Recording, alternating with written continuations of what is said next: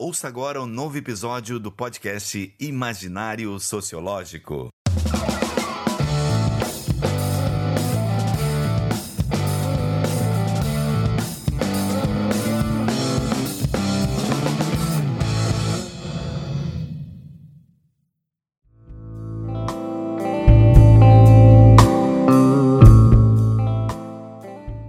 Olá, pessoal. Aqui é o professor Márcio. Estamos aqui para mais um episódio do Imaginário Sociológico, tratando desta vez aqui sobre a relação entre sociedade e indivíduo. Boa noite, pessoal. Aqui é Luiz. É, estamos aqui mais uma vez para o nosso debate sociológico. Vamos ver o que, que sai hoje.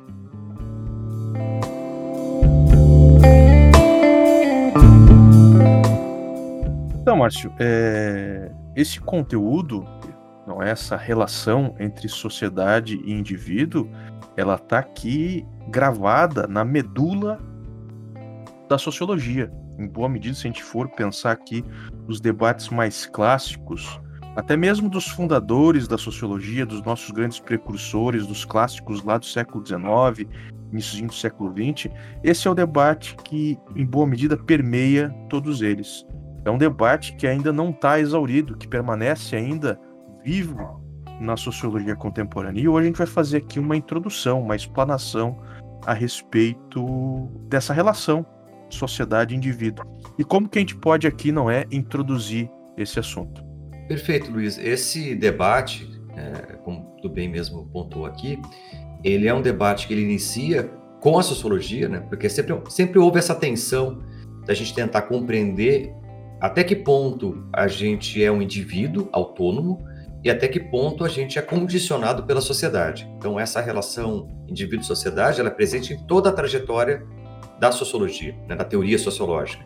E quando a gente vai para o contexto contemporâneo, atual mesmo, e a gente pega grandes revistas que trabalham com isso, como o European Journal of Social Theory, né, que é um, um, uma revista das mais importantes em teoria sociológica, ela está discutindo exatamente isso, né, a relação entre indivíduo e sociedade. Ou seja, esse debate sobre esse tipo de assunto é um debate contínuo, é um debate que inicia com a sociologia e continua até hoje. É porque a gente não tem um consenso de como é que essas coisas funcionam, né? Aqui a gente, claro, vai trazer alguns elementos para tentar problematizar esse debate e tentar trazer alguns elementos de reflexão para que né, quem está nos ouvindo aqui possa pensar um pouco de uma forma um pouco mais ampla sobre todas essas questões que vão envolver essa relação entre indivíduo e sociedade, como a questão das gerações, a questão da, dos comportamentos ao longo do tempo e da história, do porquê que a gente é, tem determinados traços de comportamento hoje e em outros momentos eles vão sumindo, vão se apagando, conflitos geracionais e coisas do gênero. E além disso, né, Márcio, também é, essa tensão entre indivíduo e sociedade além de ser fundamental para a sociologia, como a gente está vendo aqui, ele também acaba se espalhando para as outras ciências é, sociais, para as outras humanidades aqui. E aqui a gente pode percorrer um longo trajeto, não é? Desde as ciências irmãs da sociologia, antropologia e a ciência política, mas também, por que não, história, é, psicologia e assim por diante. É? Então é um debate vivo que está aqui quente para a gente explorar.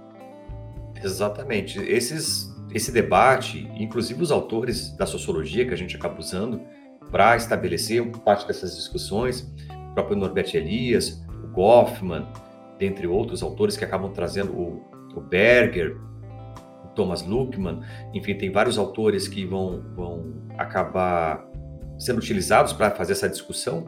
Eles são autores que transitam em campos multidisciplinares, né? Então, são autores que vão ser discutidos, como tu bem colocou, dentro da, da, psicologia, são autores que vão ser discutidos dentro da historiografia, dentro da geografia também, em alguns momentos, né, para discutir a relação entre as cidades, a organização dos espaços urbanos e também as dimensões cognitivas relacionadas a isso. Então, são autores que transitam em vários campos de conhecimento. Essa discussão, claro, esses autores são clássicos da sociologia, né, são considerados autores sociológicos, mas são autores que não se prendem a esses rótulos, né? São autores que acabam sendo instrumentalizados em várias áreas do conhecimento, claro, cada um a seu modo, né?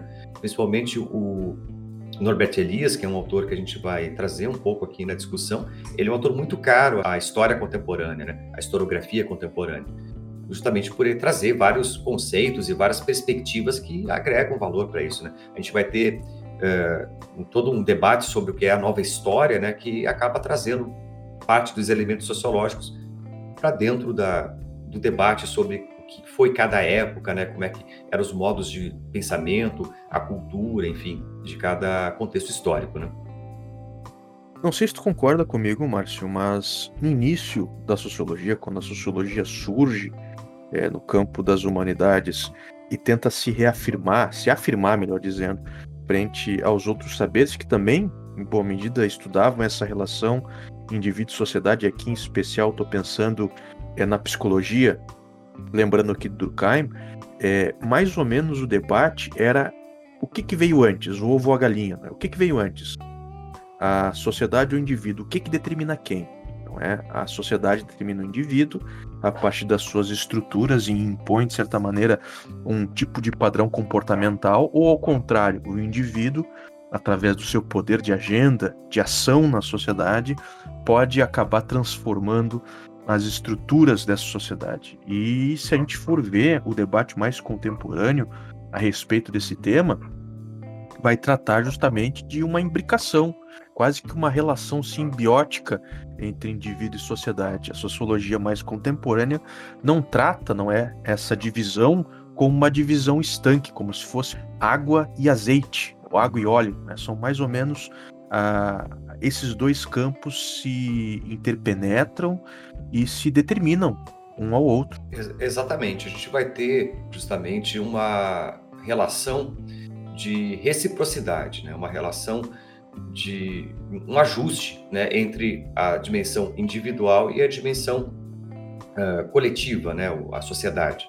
Porque quando a gente pensa né, na forma com que a gente se comporta e naquilo que a gente carrega como traço de comportamento, óbvio que a gente vai pegar os nossos traços de personalidade, de comportamento, a nossa forma de ação. Alguns elementos são marcadores individuais, vão dizer parte da nossa individualidade, da nossa, da nossa relação eh, singular com o mundo, e outros elementos fazem parte da nossa, do ambiente, da cultura, do espaço, da forma com que a gente dialoga com os elementos sociais que estão dispostos. Então, e, e uma coisa complementa a outra.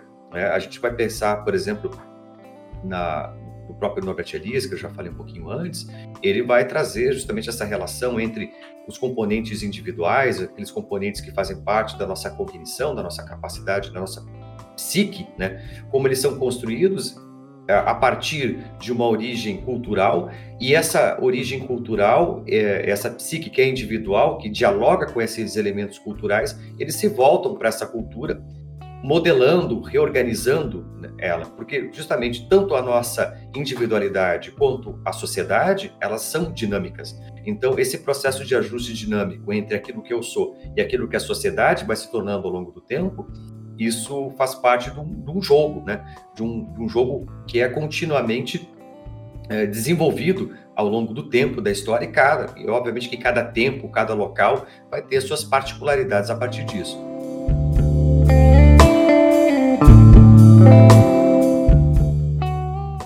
Então, Márcio, é, em boa medida a gente vê, portanto, que a gente, quando chega no mundo, a sociedade já está posta na nossa frente. De alguma maneira, portanto, a gente tem que se adaptar né? Nós temos que nos construir enquanto indivíduos nesses jogos de interdependência, nessas relações de reciprocidade que nós estabelecemos na sociedade.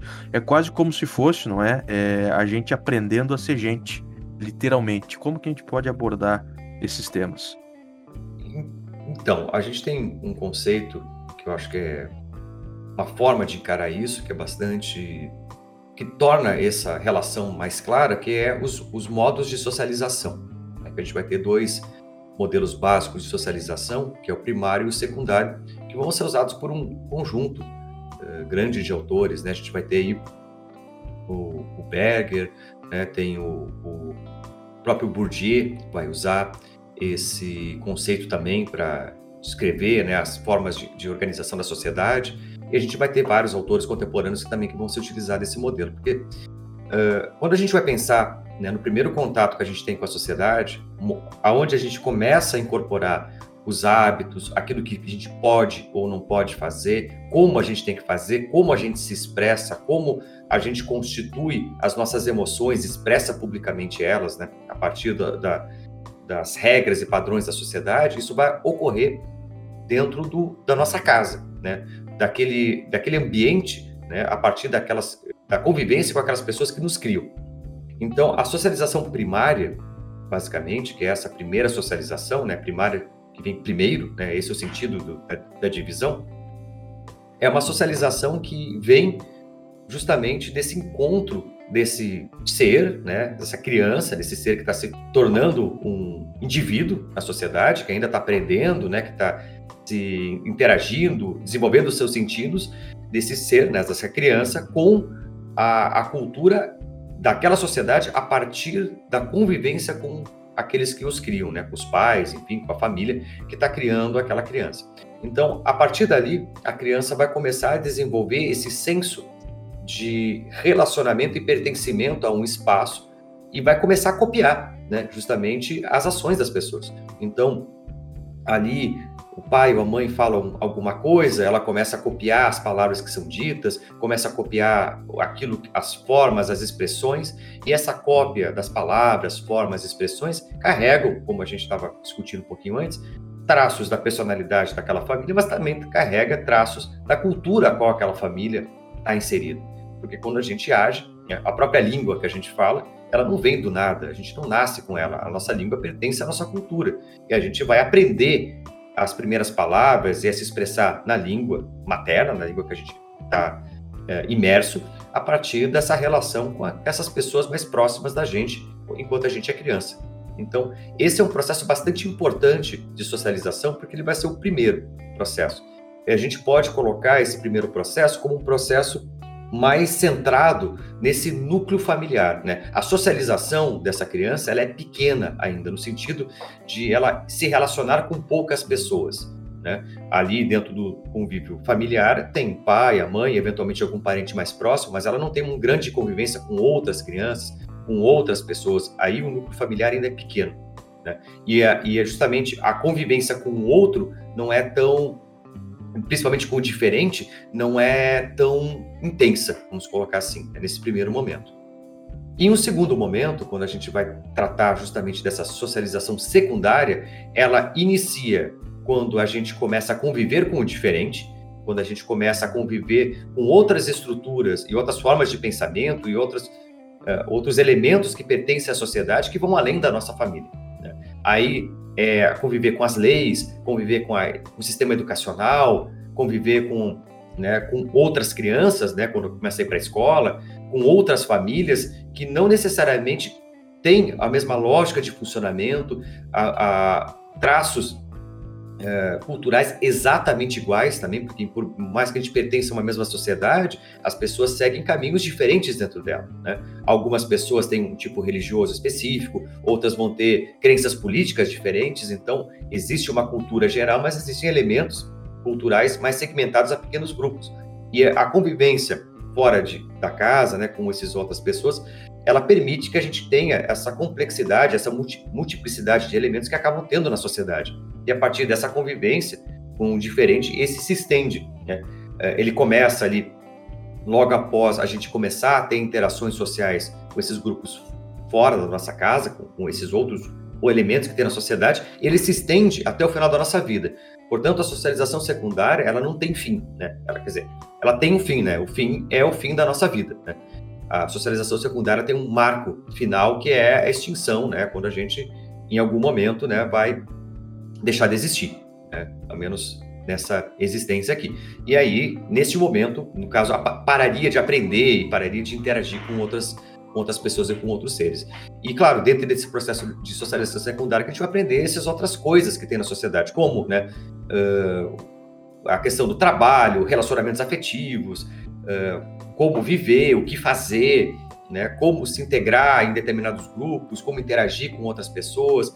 É um aprendizado contínuo, porque por mais que a gente uh, se dedique até mesmo a estudar isso, a gente nunca vai ter todas as respostas sobre como agir em todos os contextos sociais, como se portar em todos os contextos, como ingressar em determinados espaços da sociedade. Tudo isso envolve tentativa e erro, compreensão, enfim.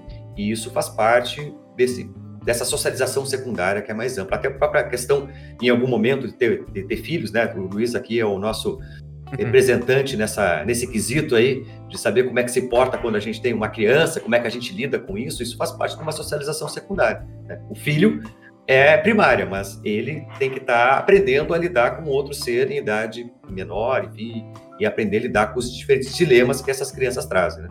E é difícil às vezes, Márcio, vou te dizer. Mas brincadeiras à parte, a gente pode pensar também, não é, que nesse segundo momento, nessa socialização secundária, é, o nosso universo relacional se expande e também é um momento, justamente por isso, que nós podemos produzir reflexões próprias, individuais, a respeito dessas interações que nós temos com outras pessoas. Reflexões éticas, de caráter moral, pensar justamente a respeito dos valores da sociedade e a respeito dos próprios comportamentos meus e de outras pessoas. É curioso, né, Márcio, que esses processos de socialização, eles mesmos se inserem dentro de um fio histórico, em boa medida, e aqui a gente pode conversar mais uma vez com Norbert Elias, é, essa importância da família é, de tal maneira como nós estamos tratando aqui, tem um momento de surgimento, não é? Que no momento em que é, a sociedade burguesa se afirma, no início, dando princípio da Idade Moderna, a gente observa também o aumento da importância da família nesse processo é, pedagógico de contenção dos impulsos.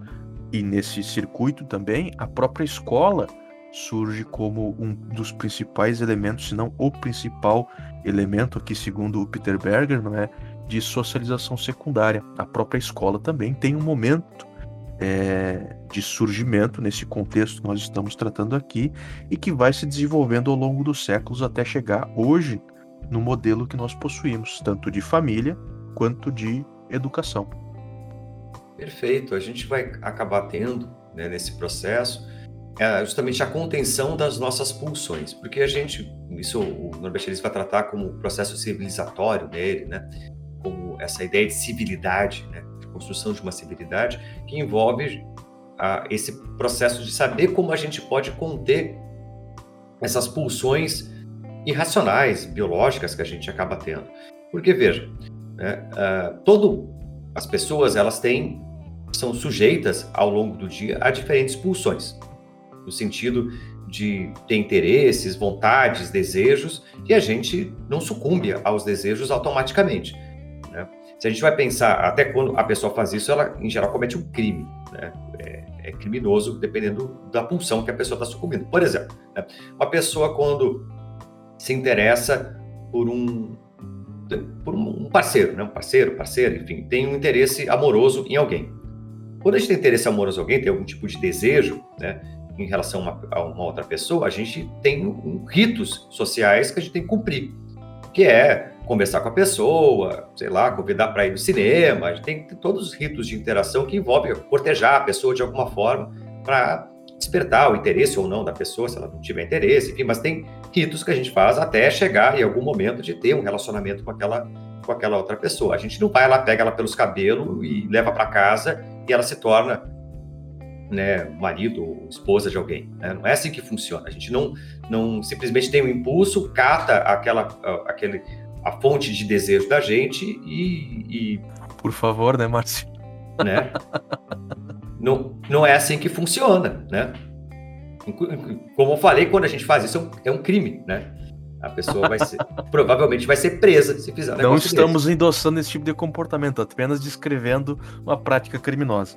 É, exatamente, é uma prática criminosa, né? Tanto é que tem vários filmes aí, se quiser olhar, né? Das pessoas que são sequestradas. Teve até caso né? não tão recente, né, daquela menina que foi tirada de cativeiro lá na Alemanha, né, que o senhor lá sequestrou a menina e prendia no porão e tudo mais, né?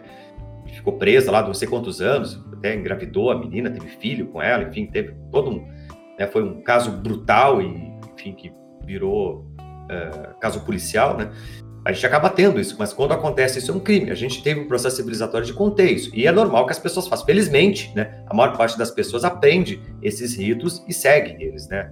A, a percentualmente, né, a população que acaba fugindo a isso e cometendo delitos é, é, é menor do que as pessoas que seguem, felizmente. Né? Senão a gente viveria num estado de natureza, que é bem outro podcast que a gente né, outro episódio que a gente já discutiu aqui um pouquinho, né? Que é do modelo justnaturalista, que a gente discutiu um pouquinho essa ideia do estado de natureza. Né? Obesiano. Exatamente. Então a gente não vive no estado de natureza robesiano. Então a gente tem moral, tem ética, tem elementos que a gente sabe que tem que cumprir para ter o mínimo de civilidade. Isso a gente acaba aprendendo a, a partir deste processo de interação, né? desse processo de conviver, de convivência com as pessoas. E, e é essencial que a gente acabe é, contendo esses elementos, né? que, que acabe organizando o nosso pensamento para conseguir ter um bom convívio em sociedade.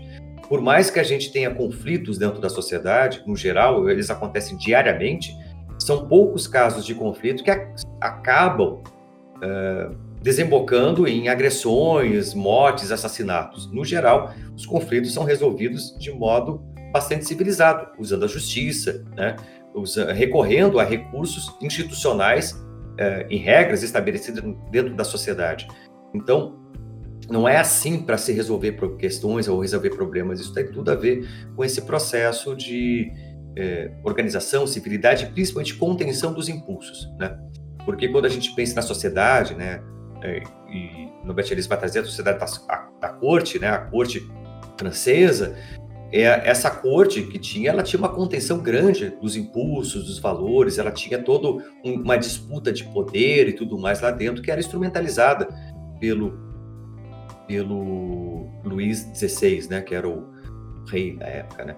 Enfim, e, e isso tem a ver com essa é, a forma de atuação dessas pessoas, o que elas eram motivava elas, os interesses que elas tinham, tem, está relacionado a esse padrão de convivência, os modelos éticos estabelecidos, o que é certo, o que é errado naquele momento histórico ali.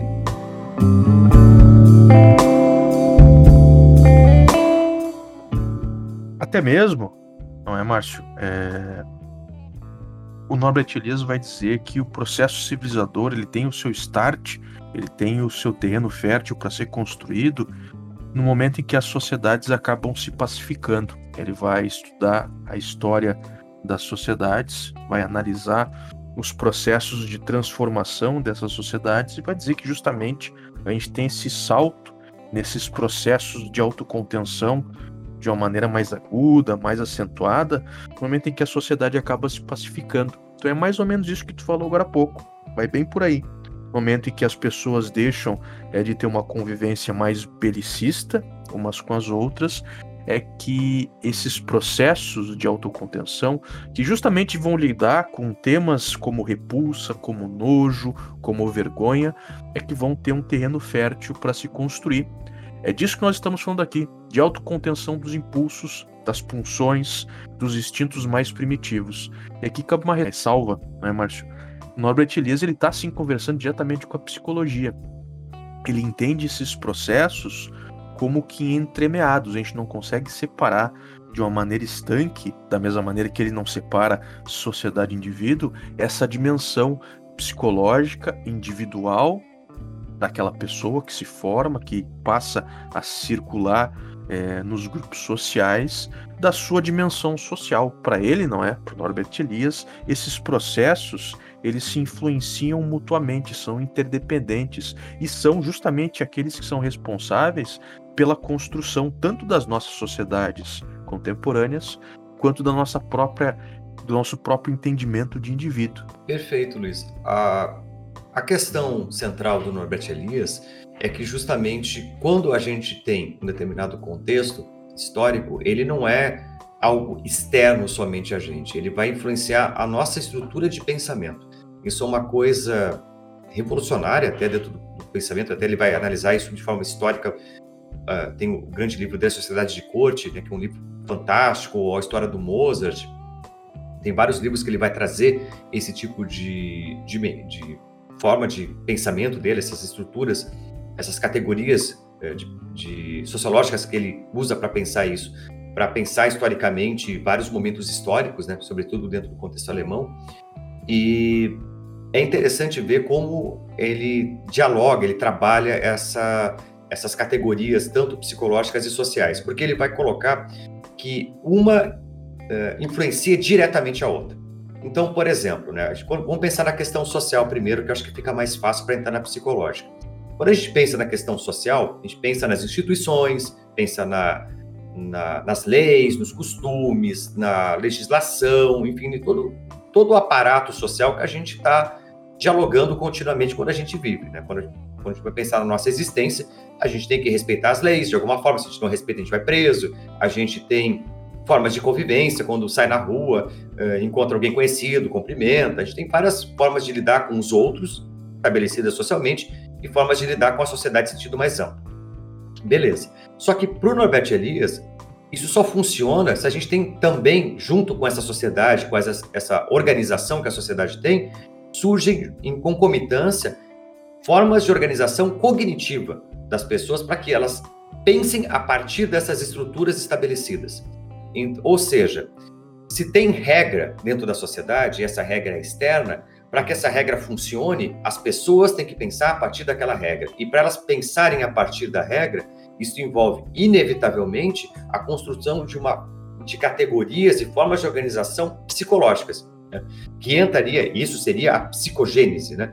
seria essa forma de organização mental que as pessoas de um determinado período histórico e, claro, de uma classe social, de um determinado contexto histórico né? e contexto social, sócio-histórico, né? que elas pertencem, elas vão ter uma determinada forma de pensar e essa forma de pensar dialoga diretamente com a sociedade a qual elas pertencem, com as estruturas, com a cultura e com o ambiente. E isso vai sendo alterado de forma uh, organizada, no sentido de que essas estruturas de pensamento eventualmente mudam e mudam as estruturas da sociedade, e eventualmente as estruturas da sociedade mudam e alteram a forma de pensar das pessoas. Essas coisas estão em contínuo diálogo. Né? Então não, não existe um mais importante que o outro, existe um e o outro. Então, quando a gente fala de uma organização social marcada historicamente, a gente tem que falar também da forma de organização mental daquelas pessoas que viviam naquela época. Então, essas coisas sempre vão caminhar juntas quando a gente analisa esses essa relação, né, indivíduo-sociedade a partir do Norbert Elias. Márcio, estamos entrando aqui numa seara bastante complexa é, da sociologia do Norbert Elias e que trata, não é, de vários assuntos que nós podemos abordar rapidamente aqui é, nesse nosso programa. Eu acho que um deles, mais interessante para a gente aqui dar uma, uma pincelada, seria justamente na parte que nós podemos falar dos conflitos geracionais e também dos próprios comportamentos desviantes, porque nós estamos falando aqui de processos de socialização, nós estamos falando de relação indivíduo-sociedade, de padrões de comportamento que são aceitos é, e outros que são rejeitados, mas a gente sabe que esses padrões de comportamento eles não são estáticos, eles se transformam ao longo da história. E é inevitável que existam esses choques de visões de mundo, digamos assim, choques geracionais, de interpretações de mundo, de maneiras de comportamentos, de se comportar, de maneiras de agir. E é justamente daí que nós podemos tirar os conceitos que nós possuímos de comportamento padrão e de comportamento desviante. Né? E como que a gente pode abordar é, de maneira rápida esse assunto aqui? Bom, a gente precisa pensar algumas questões aqui. Primeira delas, né? Quando a gente pensa em, em, na forma que a gente constitui a nossa personalidade, e essa personalidade ela vai estar em diálogo com esse contexto.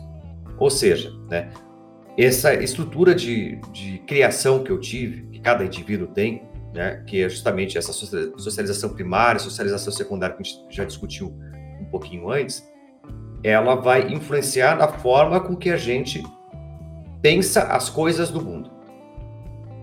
E claro, quando a gente isso vai dialogar diretamente com aquilo que a gente tem acesso. Ou seja, os elementos sócio-históricos que a gente vai interagir ao longo da nossa criação vão influenciar o modo como a nossa personalidade é constituído e como a gente se, se, se como a gente dialoga com aquela sociedade. Então, quando a gente pensa num comportamento uh, padrão de uma determinada época, significa que aquela, aquele indivíduo ele incorporou dentro da sua forma de pensar os elementos sociais que são considerados corretos para aquela sociedade e age a partir daquilo. Então, esse é um comportamento padrão, é um comportamento do, do indivíduo que não transgride, que não tem um comportamento desviante. Agora, quando esse indivíduo, por qual, qualquer motivo que seja, ele, por seja por uma questão voluntária ou por uma questão de não compreender como os valores sociais funcionam, porque eventualmente isso pode acontecer, ou por algum outro motivo, mas ele não age em, em acordo com os valores e regras estabelecidos naquela sociedade, ele vai ter um comportamento desviante. Né? A gente pode citar um exemplo bastante esdrúxulo, né? mas que eu acho que eu gosto de exemplos que chocam um pouco porque fica mais fácil de entender. Né? A gente vai pensar numa questão como, uh, como a pedofilia. Né? Pedofilia é um crime hediondo, nossa sociedade é recriminada e de forma alguma vamos fazer apologia a isso. É crime, né? Pessoa que, é, enfim, tem qualquer tipo de relação libidinosa com qualquer criança tem que ser presa. Isso é, é uma é algo é, é um consenso na nossa sociedade atual. Beleza.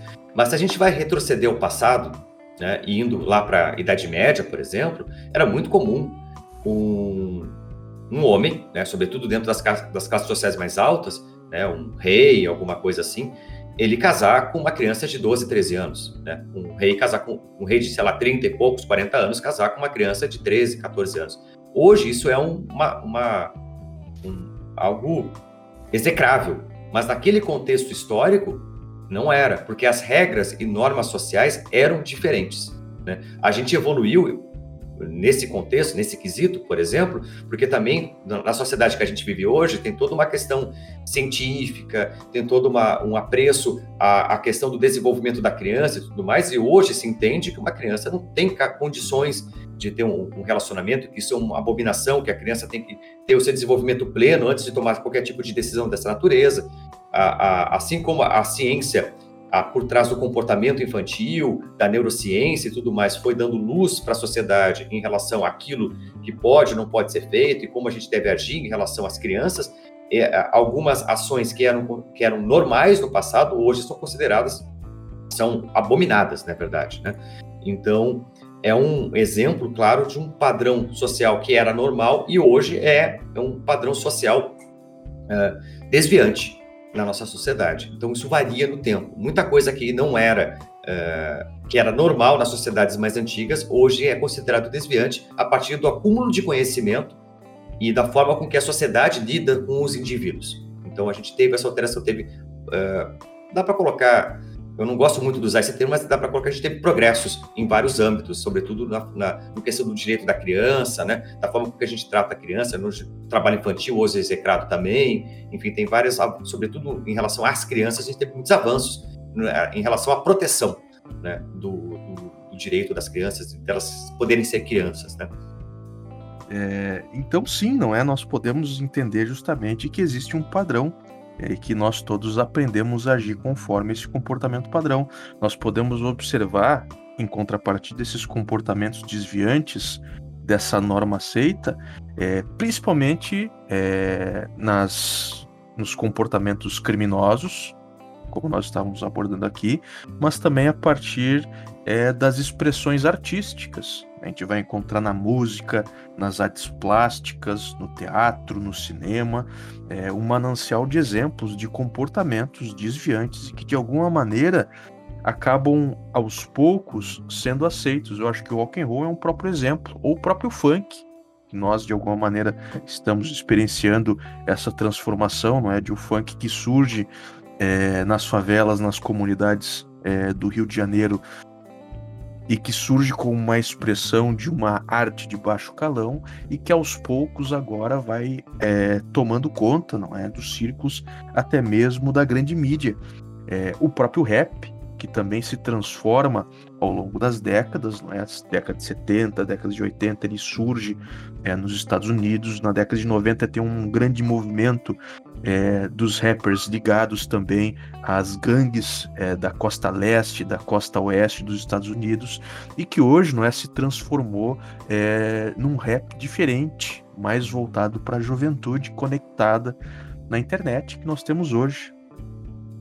Exatamente, a gente vai. Vários padrões sociais que em algum momento são considerados transgressores, e na arte isso é bem comum mesmo, que ele trouxe o rock, é um caso exemplar, né? O rock era um. É, em algum momento era algo de. Satânico. É, é satânico, de adolescente rebelde, algo do gênero. Depois de um dado momento se tornou algo uh, pop, né? Em algum momento o rock foi pop, né? Era o que mais tocava nas rádios, era o que as pessoas mais escutavam. E hoje é algo cult, né? A gente pode pensar o rock como ligado, em geral, quem é, meti, vamos botar os metidos a intelectuais, né? As pessoas gostam de rock, né? Tem muita gente que usa o rock como critério de distinção social, né? No sentido de, é, eu escuto boa música, eu escuto rock, né? Como capital é, cultural. É capital cultural, como no passado foi a música clássica ou jazz, blues, né? Coisas do gênero. Hoje o rock é um, é um, é um elemento utilizado por alguns indivíduos aí como capital cultural. Então, essas coisas vão sendo transmutadas, né? E a gente está vivendo uma era né, de grandes mudanças sociais e esses processos daquilo que é certo e errado, aquilo, os padrões sociais, aquilo que é considerado comportamento normal e desviante, eles mudam muito rápido se a gente for pensar né, no, na forma com que a sociedade se organiza, na forma com que a sociedade pensa e, na, e no tamanho das gerações, a gente está vivendo um, um, momento único na história da humanidade.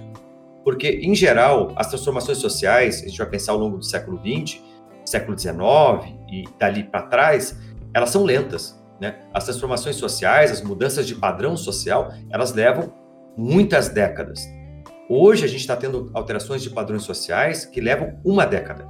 Ou seja, as gerações duram cada vez menos tempo e essas gerações dialogam com gerações antigas. Hoje a gente tá, tem pelo menos quatro ou cinco gerações convivendo ao mesmo tempo. E cada geração foi constituída dentro de um modelo de sociedade que pensa de uma determinada forma. Isso gera tantos conflitos geracionais que nem a gente tem hoje. E, e, e, é interessante ver isso, que a própria geração das crianças, né, crianças, entre aspas, os adolescentes de hoje, né, que estão aí na, no ensino médio e tudo mais, eles já têm um certo preconceito geracional com o, as, a, as crianças que estão vindo, que têm lá oito, nove anos, que é uma outra geração já, que já nasceu, é, vamos, vamos colocar assim, sendo educadas pela galinha pintadinha e outras coisas que tem na internet, né?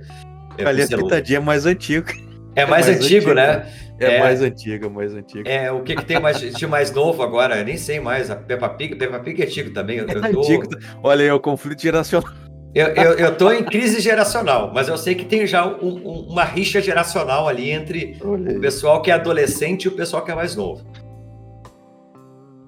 É. É, a gente já tem esses, esses problemas aí de existindo, né? Então, cada vez, é, dado a, as transformações tecnológicas que a gente tem e os efeitos aí entrando, retornando o que a gente estava dizendo, os efeitos cognitivos disso, né? Porque quando a gente altera tecnologias, a gente altera a forma com que as pessoas sociabilizam, isso altera também a forma com que a gente tem que lidar com isso, né? Uh, se a gente for pensar o que é a vida a partir da, do contato mera, uh, essencialmente presencial, que é a, vida, né? Que a gente aqui, eu e tu, né, Luiz, que somos já velho, né? Já estamos já não, já não somos mais, mais crianças ou adolescentes, né? E que Faz nascemos tempo. antes da internet, né? A gente, a nossa adolescência praticamente foi offline, porque não existia até, mas era discada, enfim, era difícil de ter acesso. E a gente convivia basicamente com os amigos o tempo inteiro, saía junto, vivia junto. E hoje por uma sociabilidade, por uma convivência que os jovens têm muito baseada em jogos, em, em, em interação é, dentro de ambientes virtuais e com comunicação, como a gente está fazendo, né? Uma comunicação online, a gente não está presencial aqui, né? Tu está na tua casa, eu estou na minha, a gente está conversando, discutindo sociologia nesse momento, né? E é mais ou menos. A respeito disso, vamos dar uma novidade para o pessoal no finalzinho do programa. Mas continue aí. Então, a, como a gente tem essa, essa, essa possibilidade, né, essa, é, essa forma de interação nova, isso altera a forma das pessoas enxergarem as coisas, né? E, a, e cada geração que tem uma, um outro padrão social, outros valores, a própria questão, por exemplo, hoje que a gente tem, né, um debate bastante acalorado dentro das redes sociais, da sociedade como um todo, sobre o politicamente correto, né? Que hoje sobretudo os jovens, têm levantado a bandeira de uma fala mais correta, de retirar preconceitos linguísticos e tudo mais dentro do português, e uma geração mais antiga muito resistente em relação a isso, né, em que não se deve que falar determinadas coisas é uma questão cultural, uma questão histórica. É, esse debate que acaba sendo estabelecido está diretamente relacionado a esses contextos de criação diferentes e formas de pensar diferente. Isso é uma grande, uma grande elemento que a gente tem que ter como reflexão. Uma pessoa, quando ela pensa diferente, ela não é uma escolha. É todo um processo de socialização que aquela pessoa teve ao longo da sua trajetória de vida que fez com que ela pensasse daquela forma. Então, isso não é uma coisa menor ou uma coisa pequena. Mudar de opinião, no sentido de mudar o seu viés político, eventualmente, ou mudar sua forma de encarar o mundo em sentido mais amplo, não é algo simples de ser feito porque envolve repensar sua trajetória, ressignificar a história de vida daquela pessoa. Então não é simplesmente a pessoa uh, meros argumentos que vão mudar a forma de pensar de uma pessoa. Isso tem alguns estudos mais contemporâneos, até na área da psicologia, já que a gente está fazendo essa ponte aqui o tempo inteiro, né, ao longo desse, desse episódio, Uh, tem alguns estudos mais contemporâneos que vão trazer justamente que, por exemplo, o viés político da pessoa, uma pessoa ser de direita ou de esquerda, é um traço de personalidade. Portanto, não importa, se uma pessoa é de direita, não importa trazer muito argumento para ela que ela não vai virar de esquerda. E uma pessoa de esquerda também não vai virar de direita, porque isso tem a ver com a trajetória de socialização daquela pessoa e como essa personalidade, esse modo de encarar o mundo, a psicogênese desse indivíduo foi constituída ao longo da sua trajetória de vida. Então não é, quando a gente está discutindo esse, esse, debate todo aqui, ele é um debate que vale tanto para entender a dimensão geracional, mas por que que fulano tem determinada posição mais extremada política e o outro tem uma posição mais ponderada, por exemplo. Isso tem a ver com uma trajetória de vida, com decisões, com interações, com uma série de elementos que vão constituir aquele ser como indivíduo no mundo. Né? Voltando para o nosso exemplo das artes aqui, né, Márcio? Da mesma maneira que o nosso gosto musical se forma ao longo da nossa vida nesses processos de socialização, essas outras preferências que nós temos na vida acabam também se formando nesse processo de socialização, desses processos de socialização que nós temos aí ao longo da nossa trajetória. Exatamente. E, é, e, essa é uma grande questão, né? A gente pode perguntar aqui, né? O que, que a gente é então? Né? Já que a gente falou aqui, ah, a gente tem esse, todos esses elementos. A definição mais contemporânea do que o ser humano é é que a gente é um ser biopsicossocial.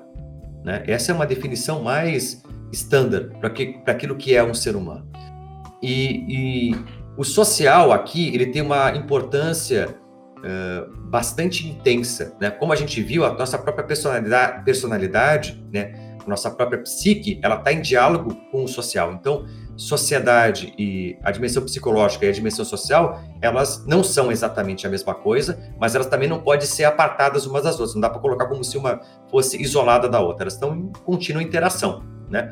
E essa dimensão biológica também interfere, é óbvio, só que a gente os estudos mais contemporâneos também em relação à dimensão biológica, eles vão mostrar que a, a, a biologia ela interfere, sim, ela tem alguns marcadores no nosso comportamento, mas elas, ele não é tão alto quanto a dimensão cultural, por exemplo, ou, né, e como isso afeta a nossa personalidade. E a gente pode ver isso de uma forma muito simples, né? Eu, tenho, eu sempre gosto de usar um, um exemplo muito claro disso, para a gente se comparar com os outros seres vivos, né? Vamos pegar outros mamíferos, né? Qualquer outro mamífero que possa ser. A gente vai pegar um comportamento de um uh, de um felino, por exemplo. Vamos pegar um, uma onça, né? Tem onça, tem leopardo, né? Tem vários felinos de grande porte espalhados ao redor do mundo, né? Tem o o tigre siberiano, vários felinos. A gente vai pegar o comportamento dos felinos, eles são mais ou menos o mesmo, né? Eles têm uh, comportamentos, formas de ação no mundo muito parecidas. Por quê? Porque a dimensão social desses animais não é tão forte.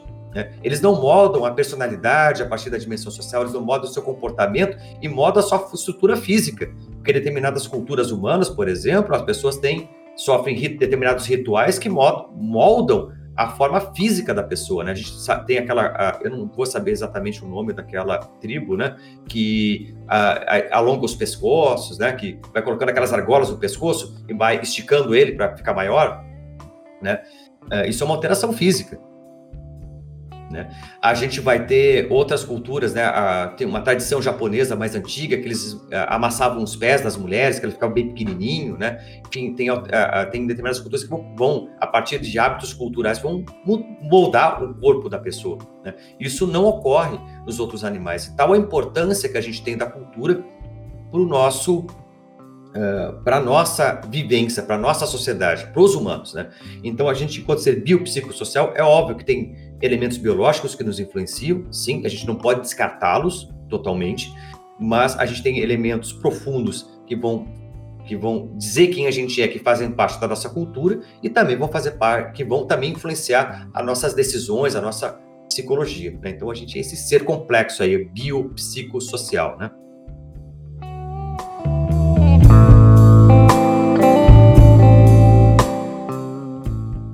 Márcio, e qual que é a novidade que a gente tem para essa galera que está nos ouvindo? Então, pessoal, a gente está com esse projeto aqui do podcast e a gente vai inovar um pouco, né? Vamos trazer outros elementos para o podcast, que é a dimensão visual. Vocês nos escutam aqui já há algum tempo, mas muitos talvez não conheçam a nossa cara.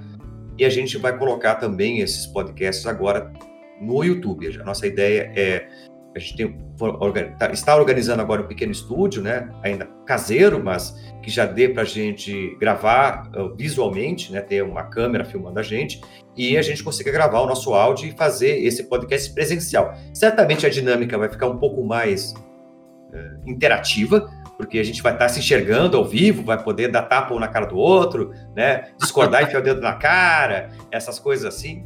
Mas, e também. Vai ficar mais divertido vai ficar mais divertido, certamente. E a gente vai poder também dar esse outro subsídio para vocês, que é a dimensão visual, né? A gente vê os vídeos aí no YouTube. Né?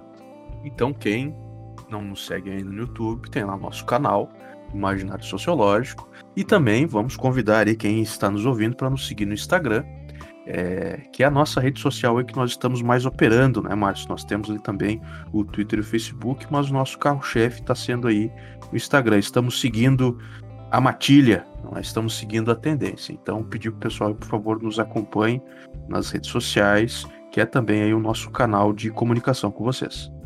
Exatamente. E dentro do possível, também deixem, deixem sugestões, deixem comentários para a gente e tentem interagir para a gente sempre tornar esse, esse produto aqui cada vez melhor para vocês. Né? Nossa ideia sempre foi trazer o máximo de conhecimento e de compreensão sobre sociologia mas sempre tentando atender a demanda de vocês. Era isso. Um abração, pessoal. Até a próxima. Tchau, tchau. abraço a todos. Tchau, tchau.